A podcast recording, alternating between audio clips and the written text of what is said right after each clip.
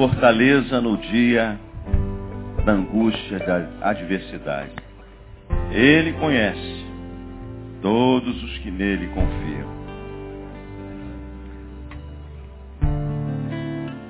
Que o Senhor esteja contemplando a tua fé, a nossa fé. Te atendendo, te ouvindo em nome de Jesus.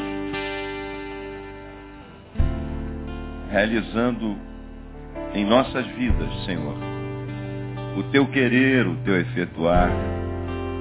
Nós queremos a tua vontade, que a tua vontade seja feita no céu e na terra. Nós sujeitamos o, o nosso querer ao teu querer.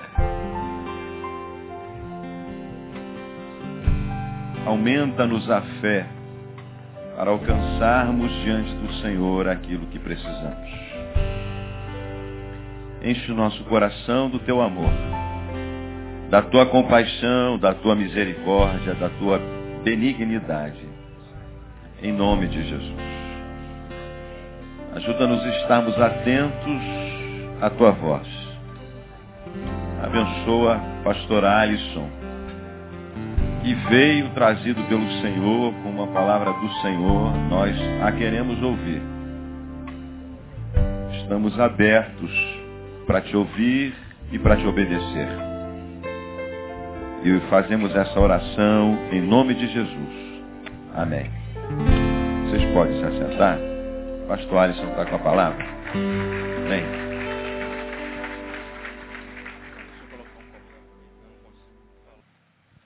A graça e a paz de Jesus aos irmãos. É uma alegria, depois de um mês de férias, como bem diz o nosso pastor, realmente melhor do que ir e desfrutar das férias é ter para onde voltar.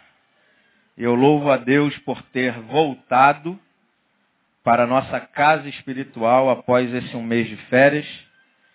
Eu queria, antes de compartilhar a palavra que o Senhor colocou em meu coração, queria desde já, aproveitando essa oportunidade, para dar um recado à igreja de um anúncio que sairá no domingo no boletim.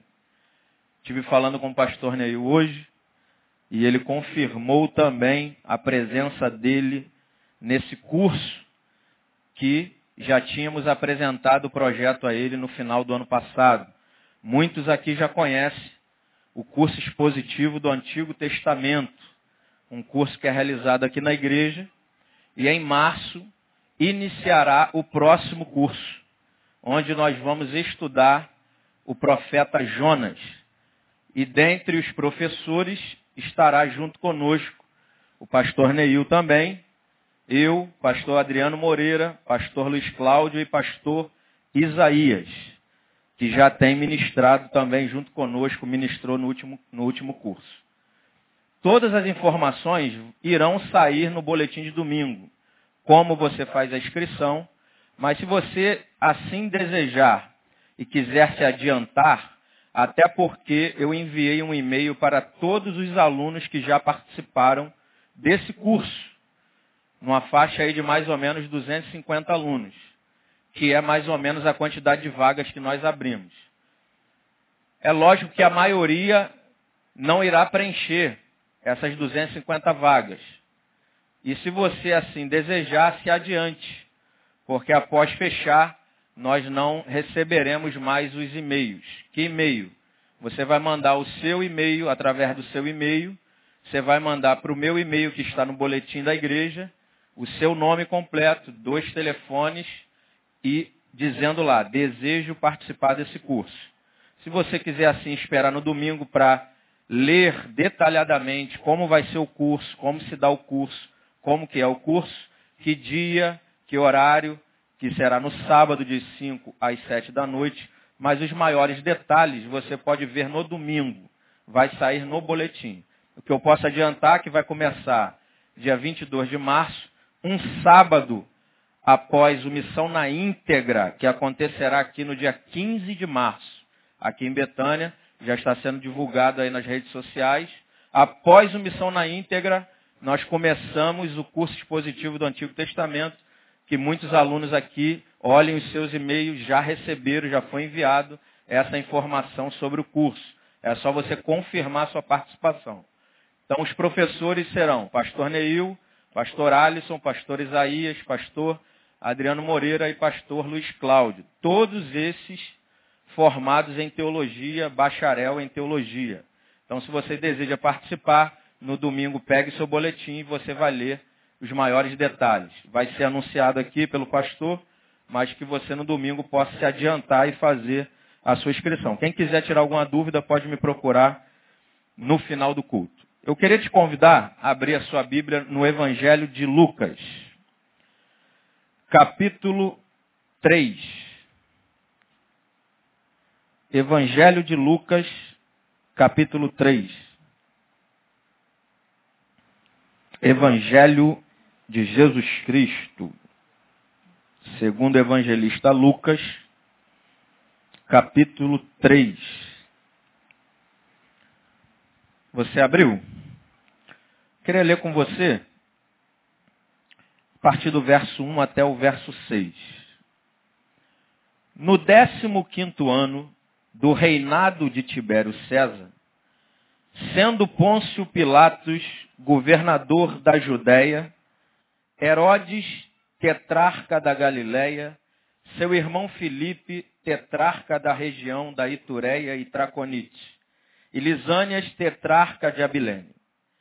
Sendo sumos sacerdotes, Anás e Caifás, veio a palavra de Deus a João, filho de Zacarias, no deserto. Ele percorreu toda a circunviança do Jordão, pregando o batismo de arrependimento para remissão de pecados, conforme está escrito no livro das palavras do profeta Isaías. Voz do que clama no deserto, preparai o caminho do Senhor, endireitai as suas veredas. Todo vale será aterrado, e nivelado todos os montes e outeiros. Os caminhos tortuosos serão retificados, e os escabrosos aplanados, e toda carne verá a salvação de Deus. Você pode repetir comigo o verso 6? E toda carne verá a salvação de Deus. No verso 2 também fala algo muito interessante. Que veio a palavra de Deus a João, filho de Zacarias, no deserto. Eu gostaria nesta noite de compartilhar com a igreja uma mensagem cujo tema é o mensageiro, o homem, a mulher de Deus, o profeta, o cristão, mas eu gostaria de usar essa palavra, o mensageiro que Deus usa. Como é esse tipo de mensageiro? Como vive esse mensageiro? como ele se comporta, como ele se revela, como ele fala, como ele caminha, como ele anda. O mensageiro que Deus usa. E aí eu gostaria de fazer uma pergunta, como bem disse o pastor Lindoval, Deus fala com a sua igreja. E é bem verdade que muitas vezes em uma comunidade cristã não estão todos nesta reunião com os ouvidos atentos como filhos de Deus. E por isso eu quero perguntar, quantos aqui nesta noite, nesse início de ano, e ainda de 2014, nesse início de 2014, até porque alguns dizem que o ano só começa depois do carnaval, e na verdade o ano começou dia 1 de janeiro de 2014. Nós usamos esses argumentos, esses, essas verborragias, para protelar a, o nosso posicionamento diante da vida. É mais ou menos o que aquela pessoa que precisa fazer um regime, como eu, diz assim, não, vou tomar um refrigerante agora porque o regime começa segunda-feira. Aí lá nas minhas férias alguém não bebe refrigerante. Minha esposa no meu pé, não bebe refrigerante. Não, mas o regime começa depois das férias. Aí chego agora, arriscado eu falo, não, o regime começa depois do carnaval. Não, o ano começou dia 1 de janeiro. Eu que deveria me posicionar para fechar a boquinha e não tomar refrigerante desde o dia 1 de janeiro. É porque eu não tenho vergonha na cara mesmo. Mas eu vou parar em nome de Jesus. Quantos aqui nessa noite desejam de fato e de verdade ser um mensageiro de Deus, um canal de Deus, um homem de Deus, uma mulher de Deus, pelo qual Deus passa, pelo qual Deus usa, pelo qual Deus tem prazer de falar e compartilhar as suas verdades, os seus valores, para que estes valores sejam repartidos, compartilhados com outros. Quantos aqui de fato e de verdade estão desejosos neste ano de 2014 de serem um instrumento, um mensageiro de Deus, usado por Deus neste ano? Quantos? Muita gente. Que bom. Eu também. Eu também. E por que que Deus conta? Não é que Deus precisa, como bem disse o pastor Neu certa feita. Deus não precisa de nós, Ele conta conosco. Deus conta com cada um de nós porque muitas vezes nós estamos instalados em um sistema, em um ambiente, em uma circunstância que está precisando de uma influência, de uma atuação. Está precisando de que o sal salgue aquele ambiente, salgue aquela circunstância.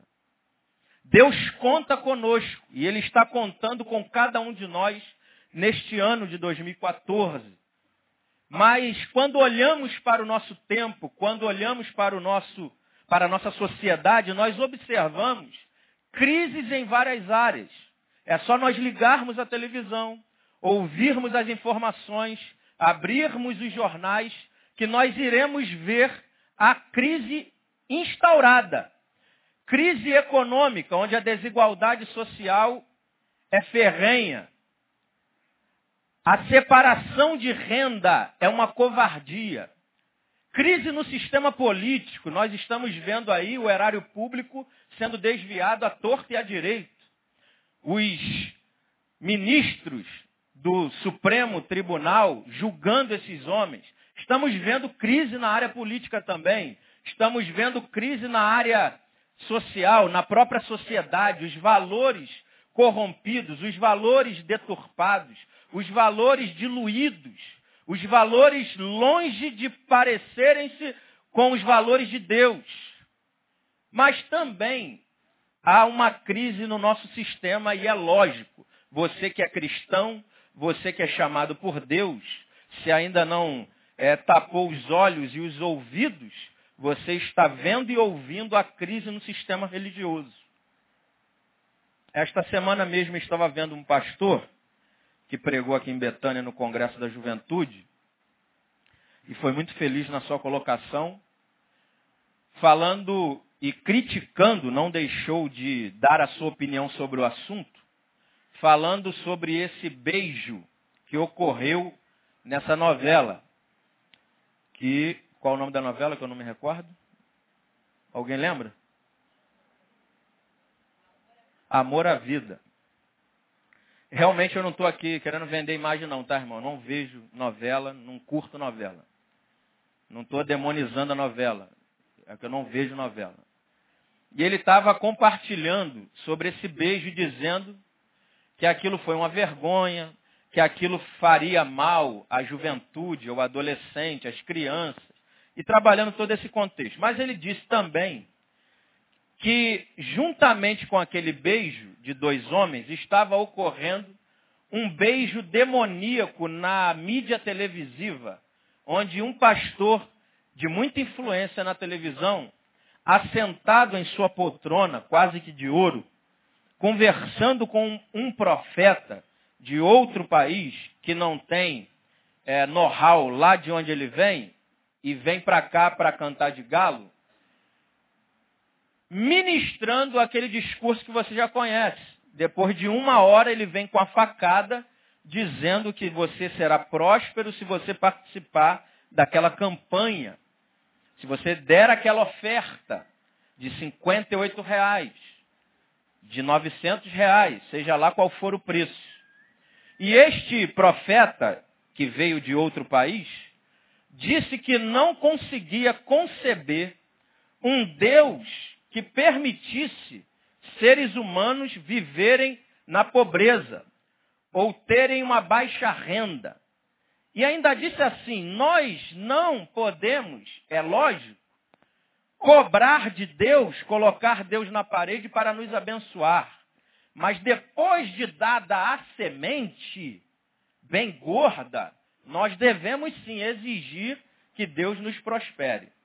Então, em outras palavras, o que ele está dizendo? Ele está dizendo totalmente o contrário que Jeremias aprendeu.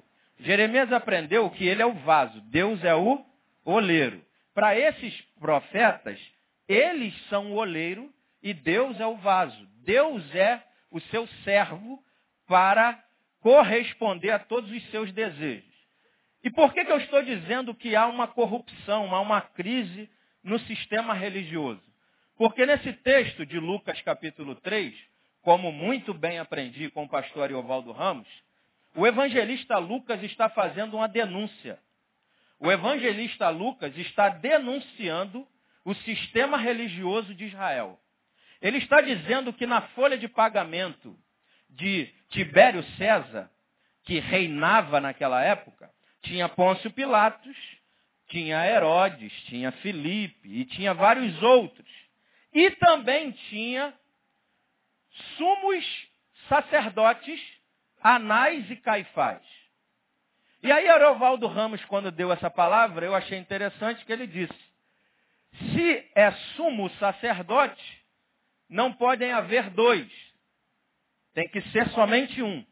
E Lucas está dizendo que haviam dois sumos sacerdotes, Anás e Caifás.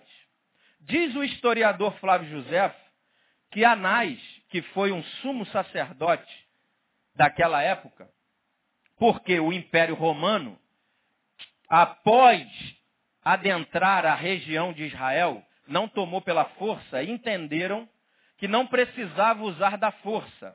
Eles perceberam, por Israel ser uma nação regida pela religião, pelo sumo sacerdote, eles falaram assim: nós vamos liderar, administrar, nós vamos subjugar os sumos sacerdotes. E subjugando, liderando, administrando o sumo sacerdote, nós vamos coordenar todo o povo de Israel. E aí, os sumos sacerdotes, os homens de Deus, os homens que receberam a palavra de Deus, fizeram um acordo com o Império Romano. E esse Anás foi um dos sumos sacerdotes que fizeram um acordo para continuar no poder. E para permanecer no poder, Anás, após ser convidado a sair desse posto de sumo sacerdote, ele começou a colocar os seus filhos. Ele começou a usar o pistolão. E após os seus filhos se tornarem sumos sacerdotes, ele coloca o seu genro, Caifás, para que ele continuasse administrando juntamente com esses homens que faziam parte da sua família, do seu ciclo social. E aí Lucas está dizendo, olha, haviam dois sumos sacerdotes. Isso é um sinal que havia corrupção no sistema religioso, até porque quem era para ser sumo sacerdote nessa época era João Batista. Porque para ser sumo sacerdote, tinha que ser da tribo de Levi e da linhagem de Arão. E aí eu queria te convidar a voltar uma página da sua Bíblia e ler comigo o capítulo 1, verso 5 de Lucas. E você vai observar isso. No verso 5 diz assim: Nos dias de Herodes, rei da Judéia, houve um sacerdote chamado Zacarias, do turno de Abias. Sua mulher era das filhas de Arão e se chamava Isabel. Zacarias e Isabel eram os pais de João Batista. Portanto, se Zacarias e Isabel, esse casal, eram da tribo de Levi e especificamente Isabel era da linhagem de Arão, quem era para ser sumo sacerdote? João Batista, após o seu pai Zacarias. E por que que João Batista não estava sendo o sumo sacerdote único naquela época? Porque armaram um esquema. Armaram uma arapuca. Armaram um esqueminha para tirar João Batista e eles continuarem no poder. E é por isso que o texto diz em Lucas 3 que Deus saiu do templo. Deus não quis ficar mais atuando no templo.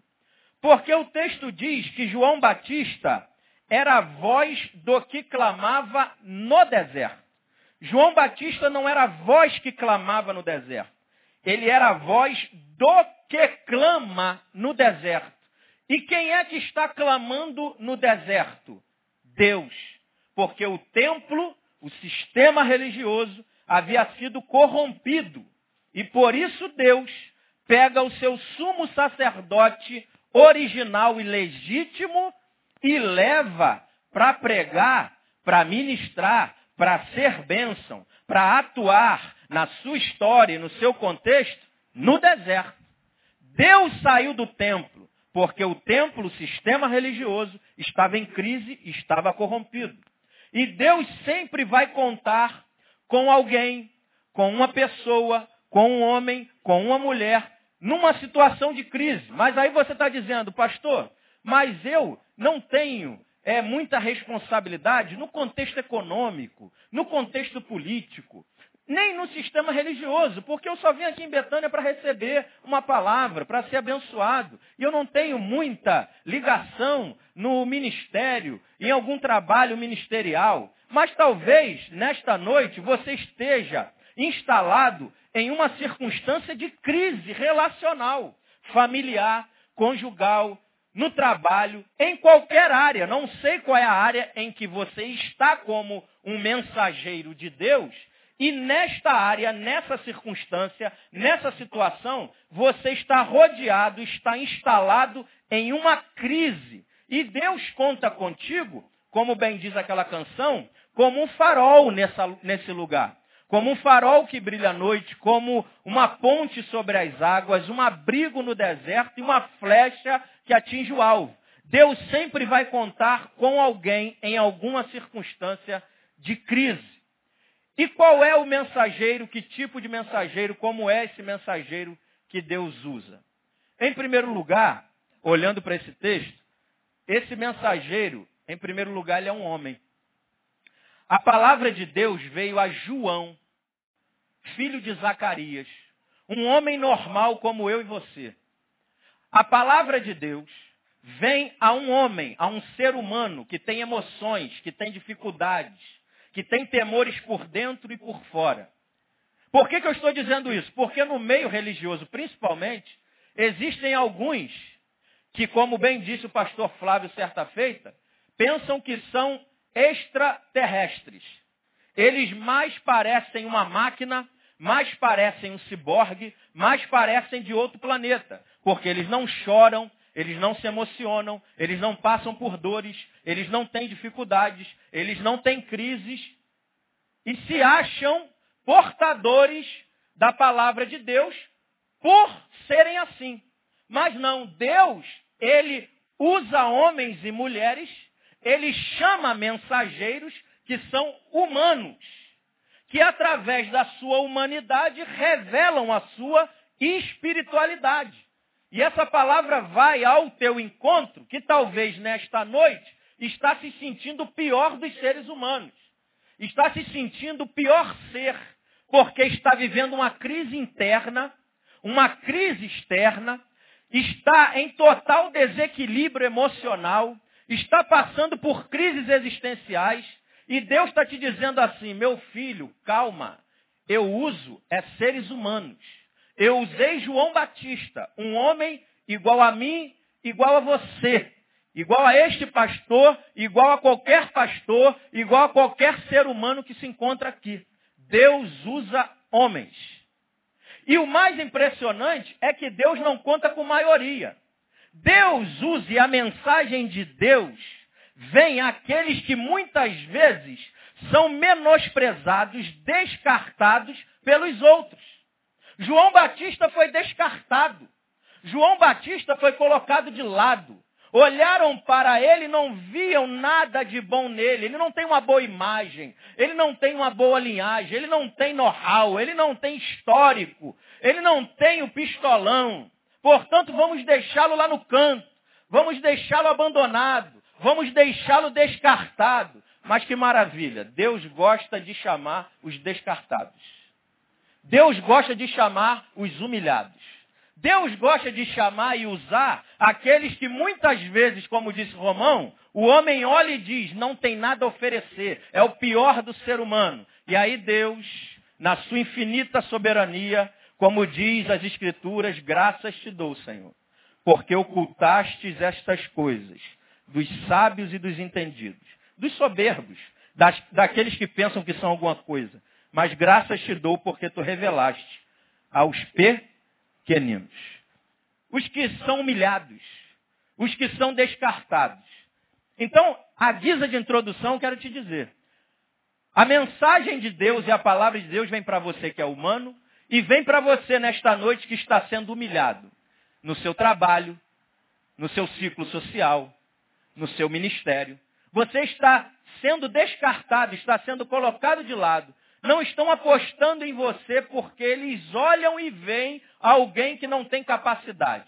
Mas se você sabe quem é em Deus e sabe quem Deus é na sua vida, abre a tua boca que Ele vai encher, vai te usar, vai te abençoar, vai te envolver, vai te conduzir, vai te levar a ministrar e ser sal aonde Ele te colocar. A mensagem de Deus vem a estes que são descartados pelos outros. É assim como aconteceu com aquele homem de Deus que você conhece muito bem, o Davi. Lembra do Davi? Estava lá pastoreando as ovelhas. E os que tinham mais tempo de casa, os que tinham mais tempo na empresa, os que tinham mais tempo no ministério, os que tinham melhor aparência, os que falavam melhor, estavam na reunião onde estava o profeta Samuel. E aí até o profeta Samuel, que era um homem de Deus, foi iludido pelo que viu. Pensando que aqueles homens, por causa da aparência, da estatura, da eloquência, da experiência, eram os escolhidos de Deus para que a palavra de Deus viesse a ele. E aí Deus diz assim para Samuel: Samuel, você está vendo como o homem vê. Eu vejo o que está dentro. Eu não olho a parte externa, eu olho o interno. E se há motivação correta no coração, é desses que eu gosto de usar. Os menosprezados, os abandonados no pasto do Senhor. E Deus chama e ainda diz assim: ninguém senta na mesa. Ninguém comunga, porque só irá comungar quando Davi chegar. E foi assim que aconteceu. Davi chegou e ainda Deus fez com que os que achavam que Davi ia ser descartado, ficaram em volta dele e viram Davi sendo ungido pelo profeta Samuel e por ordem de Deus, sendo o rei de Israel. Deus gosta de chamar você que está sendo humilhado, que está sendo descartado. A mensagem de Deus vem a você, que é descartado pelos outros. Mas eu acho interessante que Deus, por ter, como eu expliquei no início da mensagem, ter tirado o seu sumo sacerdote do templo e o levou para o deserto, porque ele não poderia mais oficiar no templo, agora tinha que oficiar no deserto, porque o templo estava corrompido. Então ele vai para o deserto. Deus achou um outro ambiente. João Batista, como sumo sacerdote, deveria usar uma veste sacerdotal especial.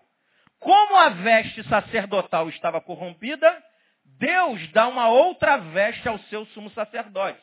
Pele de camelo.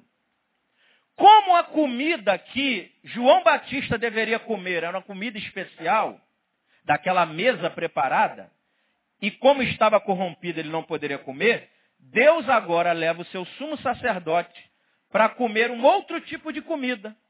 Mel silvestre e gafanhoto. Porque tudo lá estava desconforme com a vontade de Deus, o querer de Deus, os valores de Deus. Portanto, João Batista está dizendo que a mensagem vem a todo aquele que se coloca como a própria pregação de Deus. A mensagem de Deus virá em sua vida quando você entender que deve ser. Você, além de dever ser, pode ser a própria pregação de Deus, e uma pregação gritante. João Batista não estava ministrando somente aos ouvidos do povo de Israel. João Batista, com a sua vida, com a sua postura, abrindo mão da veste sacerdotal oficial, abrindo mão do alimento sacerdotal oficial, abrindo mão do templo oficial, estava ministrando com a sua própria vida, dizendo: é assim que Deus quer que nós vivamos. E aplicando para o nosso tempo, para o nosso contexto, é assim que Deus quer que nós vivamos. Deus quer nos colocar, independente do lugar, e naquele lugar quer que nós sejamos a pregação. Ele quer que eu e você não pregue somente aos ouvidos do seu companheiro de trabalho. Deus não quer que você pregue somente aos ouvidos dos seus familiares. Deus quer que você seja uma pregação nítida aos olhos de todo aquele que está contemplando a sua vida. Você não pode ser aquele que somente fala, você tem que ser aquele que vive o que prega. E aí eu fico rindo demais por dentro quando eu vejo alguns colegas, principalmente da minha área, da teologia, e ficam citando vários homens de Deus, profundos homens de Deus, e falam frases extraordinárias mas na hora do dia a dia, na hora de compartilhar, na hora de perdoar, na hora de ir lá se encontrar com o diferente, não vivem isso. Falam de perdão, falam de graça, falam do arrependimento, mas não vivem isso na vida. E as pessoas só irão dar crédito à nossa mensagem quando nós passarmos do estágio de pregar somente aos ouvidos delas. Nós temos que pregar aos olhos. Elas precisam ver uma mudança na nossa vida. Elas precisam ver uma mudança na nossa história. Se antes você era nervosinho, trata agora de começar a ficar calminho com a presença do Espírito Santo na tua vida. Se você antes era fofoqueirinho, trata agora de ser menos fofoqueirinho e chegar no ponto de ser um sal que fala o que é bênção, o que edifica, e não fica nos corredores da instituição religiosa, na academia, na faculdade, tecendo comentários que não se deve comentar. Você fala o que edifica, porque você é a pregação de Deus. Você é a mensagem de Deus. Você é o protesto de Deus. Você é o outdoor de Deus. Você quer atingir os ouvidos e quer atingir aos olhos. E aí quando você vai em Miqueias, que foi um dos livros que nós estudamos do Antigo Testamento, o primeiro versículo diz assim: Veio a palavra do Senhor a Miqueias em visão. Veio a palavra do Senhor a Miqueias em visão. Você pode repetir comigo? Veio a palavra do Senhor a Miqueias em visão. A mensagem é do Senhor. O conteúdo é do Senhor. E qual foi a forma dessa mensagem se manifestar? Através de uma visão. É claro que nós não sabemos propriamente dito como se deu aquela visão. Eu não sei se isso veio na consciência de Miqueias, ou se ele viu. Mas aplicando para o que eu estou ministrando, a mensagem de Deus, a palavra de Deus, veio, o conteúdo de Deus veio a Miqueias em visão. Ele viu. Não atingiu somente aos ouvidos de Miqueias. Miqueias viu a mensagem de Deus. E por que, que Deus começou o ministério dele dizendo isso para ele? Porque ele estava ministrando a Miqueias e dizendo, você quer ter sucesso na tua vida social, ministerial, acadêmica, comece a entender que a minha palavra, o conteúdo que eu tenho para compartilhar contigo, não deve atingir somente os teus ouvidos, deve atingir a visão daquele que está ao teu lado. As pessoas querem ver. As pessoas estão na expectativa de ver aquilo que você prega, aquilo que você crê, através do seu caminhar e da sua vida. As pessoas não estão mais hoje dando muito crédito, alguns ainda assim, mas Deus não. As pessoas dão crédito à reputação, mas Deus dá crédito ao caráter. Eu citei certa feita aqui, vou repetir de novo. William Davidson trabalhou o conceito de reputação e caráter. Ele disse que reputação é o que os outros pensam de você. Caráter é o que você é. Reputação é a sua fotografia. Caráter é a sua face. Reputação te tornará rico ou pobre. Mas caráter te, te tornará feliz ou infeliz. Reputação é aquilo que os homens vão dizer de nós e de muitos no dia do funeral. Já viu no dia do funeral? A irmã foi uma benção, uma benção. Mas no dia do enterro, todo mundo está lá, põe a mão e fala, oh, mulher de Deus. Se for uma mulher de Deus.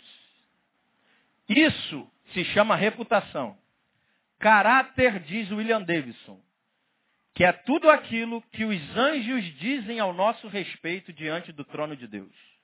É quando os anjos que acampam ao nosso redor caminham conosco, caminham e observam, veem a nossa vida, não só ouvem o que nós falamos, ele olha naquele contexto onde não tem ninguém nos vendo.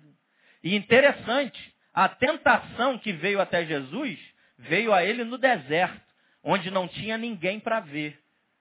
Onde muitas vezes acontece assim na nossa vida, onde nós estamos em um ambiente onde todos aqueles que são preciosos a nós, que são íntimos a nós, não estão. Para quê? Para que, de certa forma, a nossa consciência seja nela anulada todo o pensamento, toda a memória daquelas pessoas que poderiam se frustrar e se ferirem com a nossa postura. E geralmente a tentação vem nesse momento, quando ninguém está nos olhando. E é nesse momento que ninguém, ninguém está nos olhando é que os anjos de Deus estão lá. E quando vem a nossa postura, postura de Deus, uma postura de um mensageiro de Deus, de um servo de Deus, ele vai, imagino eu, no fantástico mundo de Bob agora, vai lá na presença de Deus, no trono da graça de Deus, e diz assim, Senhor, olha como é que o Ricardo, olha como é que o Lindoval, olha como é que a Sabrina está caminhando. Homem de Deus, Senhor mulher de Deus. Continua dando a sua graça, envolvendo, transformando a consciência, para que ele a cada dia viva mais o evangelho, não com o que ele fala, mas com o que ele vive. Porque ele está valorizando mais a ética do que a estética. Ele não está enxertando o que está do lado de fora, ele está enxertando o que está do lado de dentro, ele está se locupletando com o que é de Deus do lado de dentro, para que ele possa manifestar o que foi manifestado do lado de dentro a todos aqueles que o cercam. Então a mensagem de Deus, ela vem para aquele que é a própria pregação de Deus. Em segundo lugar, eu queria que você lesse comigo o verso 2 para você entender qual é o outro ponto e quando e com quem que a mensagem de Deus vem. Leia comigo o verso 2. Sendo sumos sacerdotes, Anás e Caifás, veio a palavra de Deus a João, filho de Zacarias, aonde? Aonde, irmão? No deserto. A palavra de Deus veio a João Batista no deserto. O mensageiro de Deus, aquele que recebe a palavra de Deus, ele deve entender que Deus quer também usá-lo no ambiente do deserto, no ambiente da tempestade, no ambiente do tempo que nós intitulamos como ruim, a tempestade, a chuva. Deus quer nos usar naquele dia que nada está bem. Deus quer nos usar quando a conta bancária está no vermelho. Deus quer nos usar quando nós estamos desempregados. Deus quer nos usar quando nós estamos em crise no casamento. Deus quer nos usar quando nós estamos em crise conosco mesmo. Deus quer nos usar quando a prova chegou. Deus quer nos usar quando o vento bateu na nossa porta. Deus quer nos usar quando a fornalha está em volta de nós para que nós sejamos como os três na fornalha. O Senhor pode aquecer isso sete vezes. O deserto pode esquentar, que eu vou continuar adorando, ministrando, falando do que Deus tem compartilhado comigo. A gente tem que pregar no deserto, irmão. E tem crente que não entende isso porque foi tão ministrado com a porcaria da teologia da prosperidade, uma teologia maligna, que diz para você que se você é crente, se você é filho de Deus, você tem que estar sempre bem, você não pode estar no deserto, você não pode estar enfermo e você ainda tem que ser rico. Esse tipo de gente adoece quando o deserto chega. E o deserto fala de dor, o deserto fala de sofrimento. Mas interessante é que o pastor Lindoval estava falando que nós intitulamos, no que, no que concerne ao tempo, ele estava dizendo que o sol, nós falamos assim, o tempo é bom. E a chuva nós intitulamos como tempo ruim. Então, aos olhos dos outros, muitas vezes o deserto pode, pode estar escaldante, mas saiba que Deus faz o seu caminho na tormenta. O texto que o pastor Lindoval leu, lá no início do capítulo, diz que o Senhor faz o seu caminho na tormenta, na tempestade.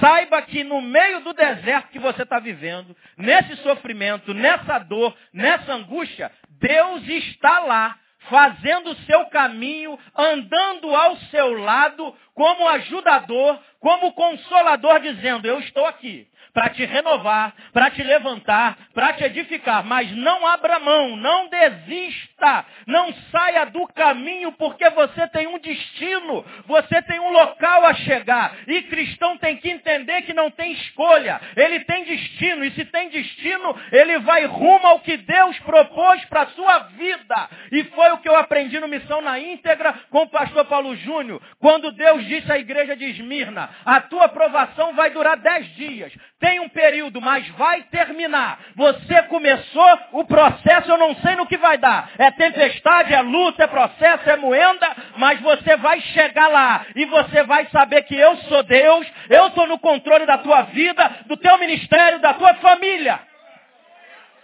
Se começou, termina. Não larga a mão do arado. A nossa leve e momentânea tribulação não se compara com o eterno peso de glória. E aí Paulo Júnior diz, por que, que é leve e momentânea? Ela é leve porque é momentânea. E porque é um peso, porque é eterno. A dor que eu e você vivemos pode ser vencida, pode ser superada, porque ela tem um tempo. Tende por motivo de toda alegria, meus irmãos, o que diz Tiago. O pá Sardes por várias provações. Sabe por que nós podemos nos alegrar? Porque nós não vamos ficar lá. Você não vai ficar nesse deserto que você está. Você vai passar por ele e no final você vai cantar um hino de louvor a Deus e ainda vai dizer: Louvado seja Deus por esse deserto. Aleluia! Porque de lá eu saí mais maduro, de lá eu saí mais crente, de lá eu saí mais renovado. E aí o capeta olha e fala, não é possível, meu. Eu já mandei três para ele, ele não larga. É por isso que eu sempre digo, o pastor Roque Balboa sempre nos ensina. A gente não vence pelo quanto a gente bate. A gente vence pelo quanto a gente consegue suportar as pancadas da vida e continuar de pé. O que, que Paulo disse em 2 Timóteo 3,12? Quem quiser viver piedosamente, quem quiser viver segundo a vontade de Deus, só quem quiser vai ser perseguido, meu irmão. Vai passar perseguição, vai passar processo, vai passar dificuldade, mas vai viver piedosamente.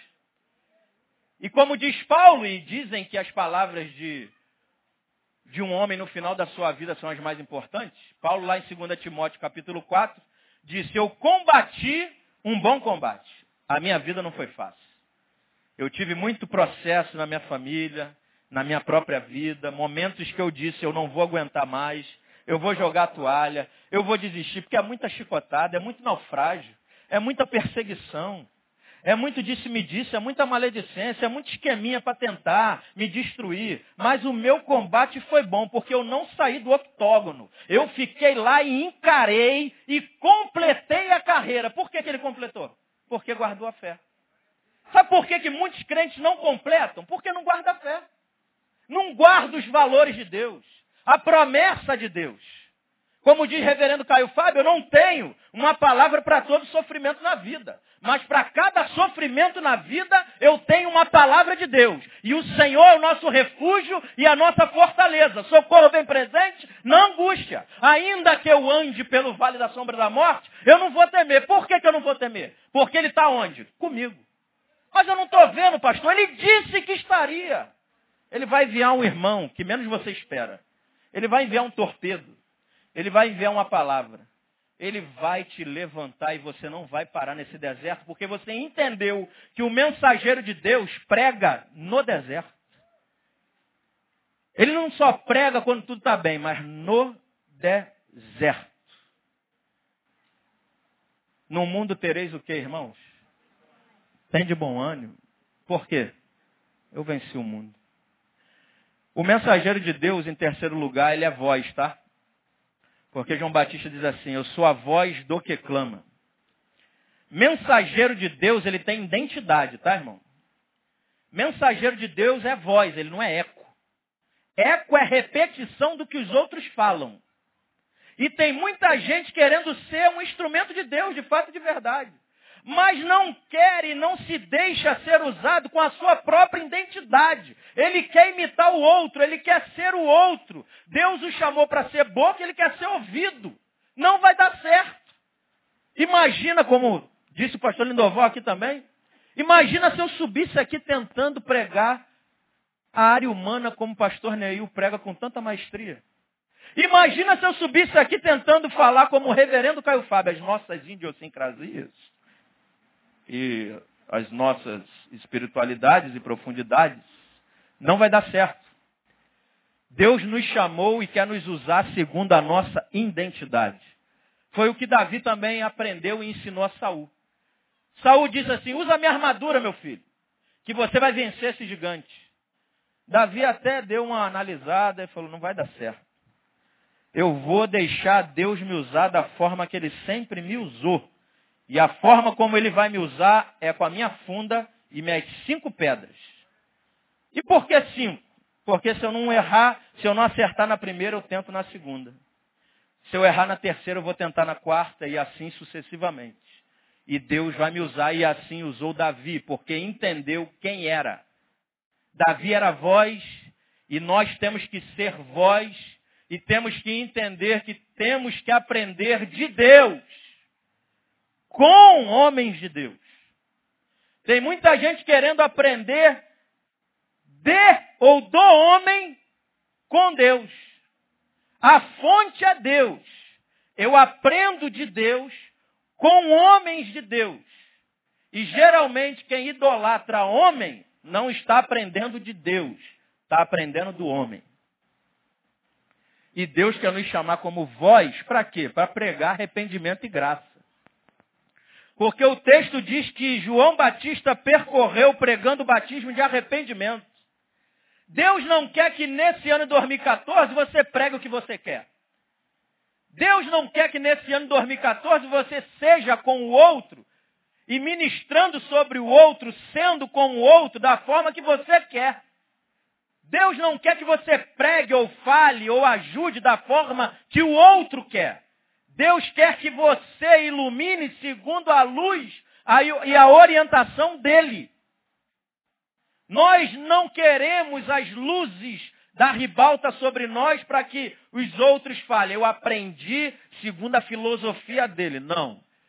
Eu aprendi de Deus com aquele homem, com aquela mulher. Ele foi o canal. Ele ministrou o que Deus quis. Ele falou da graça. Ele falou do evangelho de Jesus Cristo. E o que é graça? O que é a graça de Deus? É uma disposição no coração de Deus. A graça é uma disposição no coração de Deus de nos manter existindo, nos movendo e vivendo. Eu, quando me deparei com Deus, eu aprendi o que é graça. Graça é eu estar diante do Santo Deus e ofertar, oferecer, revelar a Ele o meu pecado. E aí, quando eu revelo o meu pecado que habita em mim ao santo, Ele me ensina a ser santo como Ele é. E aí, quando eu vou me encontrar com os outros pecadores, eu manifesto essa santidade, a mesma, que se revelou a mim quando eu estava diante de Deus, cheio de pecado. É isso que nós temos que entender. Não é chegar apontando o dedo e matando o outro. Nós estamos aqui numa reunião, numa comunidade onde temos que aprender que aqui é o local de curar feridas. Aqui é o local de abrir a alma, a janela da alma e ser curado por Deus, revelar nesse lugar as nossas, como diz o Caio, as nossas idiosincrasias, as nossas mazelas, as nossas dores, para que possamos, depois de curado, ofertar àqueles que ainda não conhecem o santo, essa santidade que Deus revelou a nós que se revela na humanidade, que fala da graça de Deus, que fala do arrependimento. Não é só ser com aquele, estar com aquele que está passando uma dificuldade existencial e deixar ele vivendo da mesma forma. É dizer para ele o que Jesus disse no último dia da festa do tabernáculo. Se alguém tem sede, venha a mim e beba. Tem gente que quer água de Deus, tem gente que quer o refrigério de Deus, tem gente que quer a mudança de Deus, mas não quer sair do lugar onde está vivendo. Jesus está dizendo, venha até mim, se arrependa, saia do seu lugar de corrupção, de treva, e venha até mim, que tenho água viva para lhe oferecer. A mensagem que Deus quer nos dar e continuará nos dando é a que Jesus pregou. Arrependei-vos, que é chegado o reino de Deus. E para terminar, o João Batista, interessante que ele pregou em todo lugar. Deus não terá prazer em lhe usar como mensageiro se você nesse ano começar a escolher os lugares que você vai ministrar. Não, eu vou lá porque lá tem muita gente. Eu vou lá porque lá tem mil pessoas. Paulo pregava de casa em casa. João Batista pregou a toda a circunviança, em todo lugar.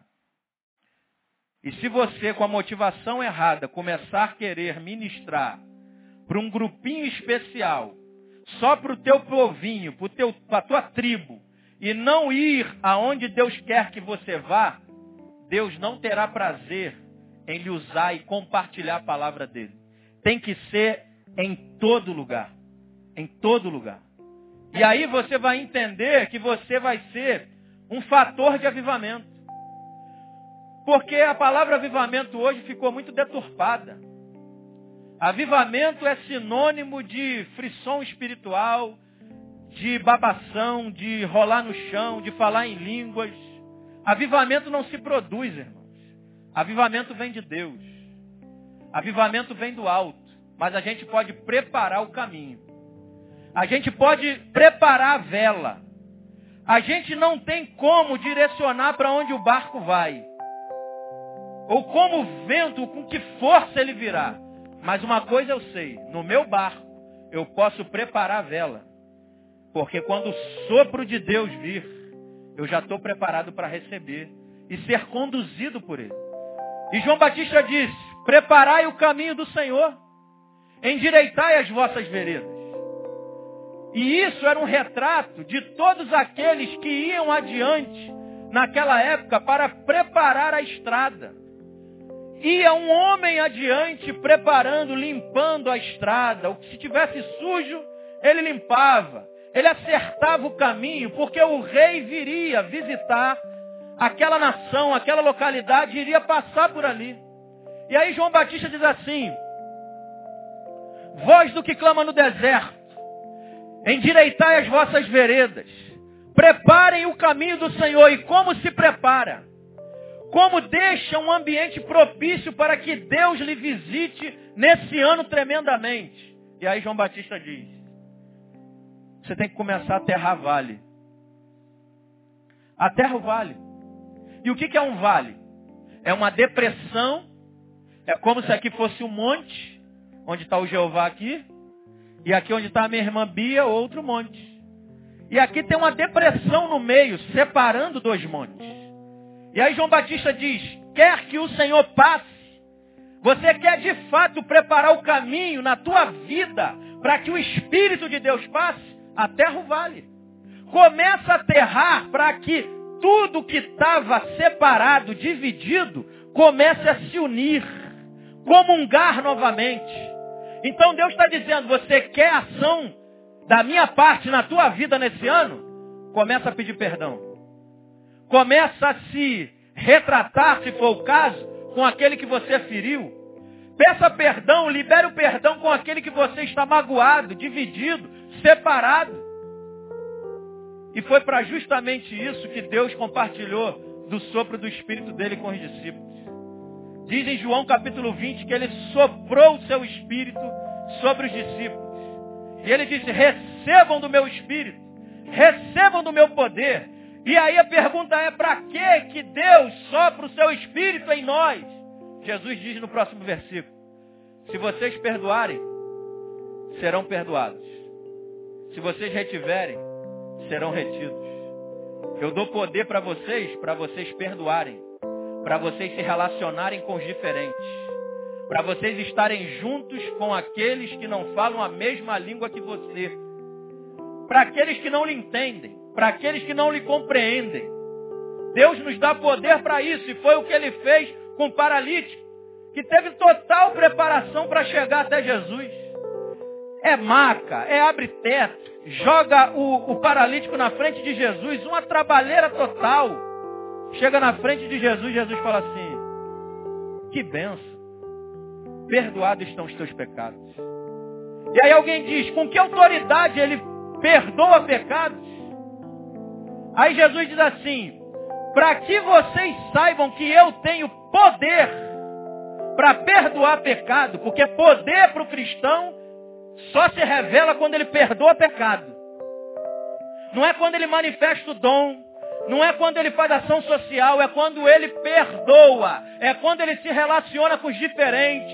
Com aquele que não vai com a tua cara. Quando você não atravessa a rua para não cumprimentar aquele que você não vai muito com ele. É nessa hora que se manifesta o poder. E ele diz, para você saber que eu tenho poder, eu vou te dar um sinal. Paralítico, levante e anda. Aí tá vendo? A igreja hoje foca o milagre da cura da paralisia física. E Jesus está dizendo que a paralisia física é só um sinal. É só um sinal do poder. Você quer a manifestação do poder? Perdoa aquele que você está ferido, machucado, dividido, separado. Aterra o vale. Nivela o monte. Se você está muito altivo, soberbo, Desce a bola, baixa a bola. Se você está achando muito tal, cara, eu faço sozinho, eu aconteço sozinho, Deus está dizendo, nivela o monte, que aí eu vou passar por você. Acerta a tua vida, o caminho tortuoso, está lá? Acerta. Escabroso, acerta essa área. Coloca no lugar o que está fora do lugar. Coloca Jesus no centro, os valores de Deus no centro, que tudo vai voltar para o lugar, não vai ficar fora do lugar.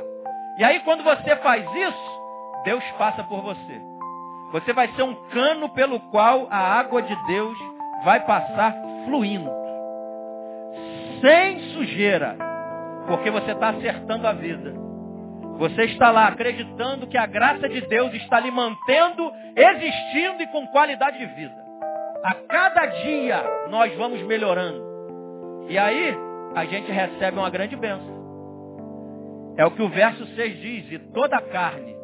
Depois que você entendeu isso, que você é um homem que eu uso humano, mesmo sendo descartado, que é uma pregação gritante com a sua própria vida, que você ministra no deserto, que você tem identidade, não é eco, não é repetição, que você fala o que eu quero e não o que você quer, quando você vai em todo lugar ministrar e não só aonde? Da Ibope. Quando você prepara o caminho, aí você recebe uma grande bênção. No ano de 2014, você vai ter bênçãos sem limite na tua vida. Porque o texto diz que toda carne verá. Vai ser evidente o que Deus vai fazer na sua vida. Se você se posicionar dessa forma. Vai ser evidente, todos vão ver. E vão ver o que? A salvação de Deus. E salvação de Deus é o que, pastor? É estar salvo do inferno? É eu estar com meu nome escrito no livro da vida? Não. Até porque no verso 8, o Lucas disse assim, produzam frutos dignos de arrependimento. Ser salvo não é morar no céu e estar salvo do inferno, é ter o inferno tirado de dentro de si. É não viver uma vida infernal. É não continuar manifestando pela carne, mas manifestando pelo Espírito de Deus. Frutos dignos de arrependimento. E aí verão, todos vão ver a salvação de Deus na tua vida, na tua família, na tua história. Queria convidar você para se colocar de pé, pedir vida para vir aqui. A gente queria encerrar com a canção Usa-me como um farol que brilha à noite, como ponte sobre as águas, como abrigo no deserto, como flecha que atinge o alvo. Eu queria que você agora nessa hora olhasse para dentro de si, se examinando e se examinando, dissesse a Deus, Deus, obrigado porque tu escolheu um ser humano para usar, com as limitações que eu tenho. Obrigado porque tu chama os pequeninos, os humildes, os descartados, mas eu quero te dizer, Senhor, que eu quero ser usado por Ti nesse ano, mesmo no deserto, mesmo nesse processo que eu estou vivendo hoje, mesmo nesse caminho de tormenta. Mas eu quero nesta noite confiar e dizer que o Senhor sabe o que está fazendo e me conduzirá a um caminho eterno, um caminho de bênção, de paz para a minha vida. Vamos adorar o Senhor.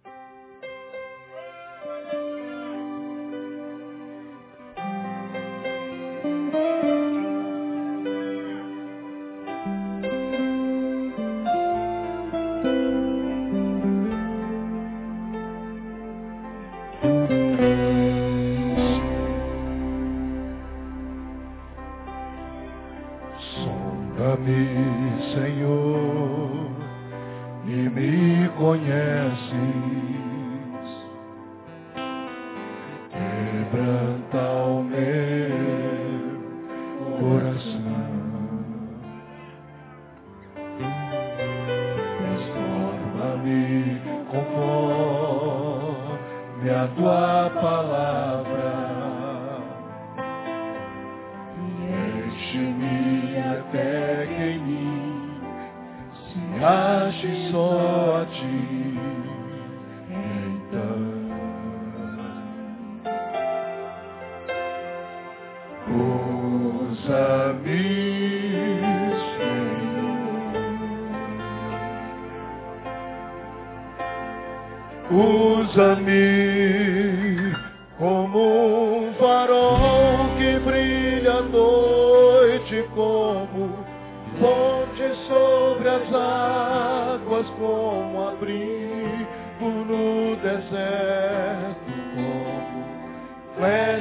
dia meta o alvo, eu quero ser usado da maneira que te agrada, em qualquer hora, em qualquer lugar.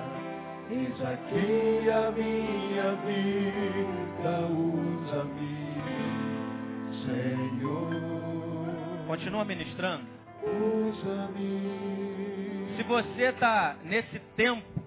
Vivendo hoje, esse tempo que você vive hoje, se você está passando por um deserto, e a palavra de Deus está vindo a você no meio desse deserto, e você tem consciência disso, que precisa desse renovo de Deus, desse envolvimento do Senhor, para que você continue nesse caminho que Ele está permitindo que você está, esteja vivendo hoje. Eu queria orar com você. Enquanto o Romão vai cantar e concluir essa canção, se Deus falou contigo, eu queria te convidar a vir ao altar para nós orarmos e encerrarmos a reunião. Aleluia.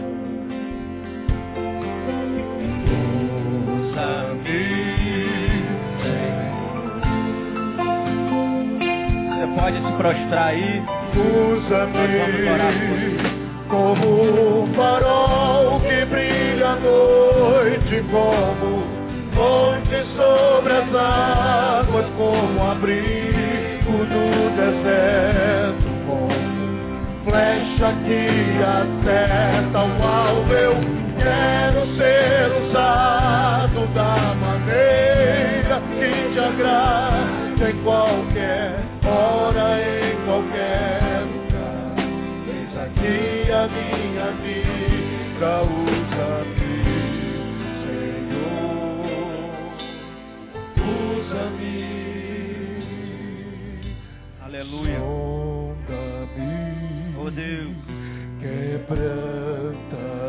Começa a sondar os corações. Transforma-me, Começa a renovar o teu povo.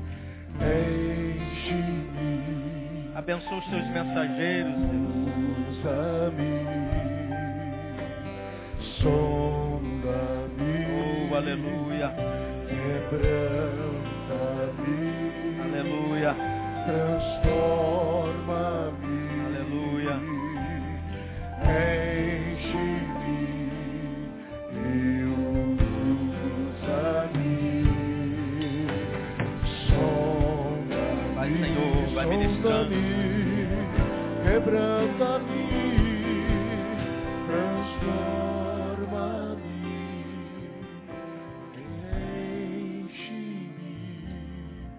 Antes de abrir a minha boca para orar, eu quero pedir mãos misericordiosas.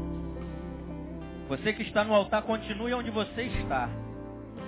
Se você está aqui nessa noite, está aí, não veio ao altar, se você entende assim que pode ser uma mão misericordiosa, pela qual Deus vai fazer passar virtude para renovar esse homem e essa mulher de Deus. Pode vir aqui ao altar e impõe as suas mãos sobre um homem, se você é homem, e você que é mulher, coloque a mão sobre uma mulher, assim como já veio aqui o nosso irmão Haroldo, você pode vir aqui à frente. E enquanto eu estiver orando, você vai ministrando sobre a vida desse irmão, crendo que Deus vai renová-lo e abençoá-lo. Senhor, muito obrigado.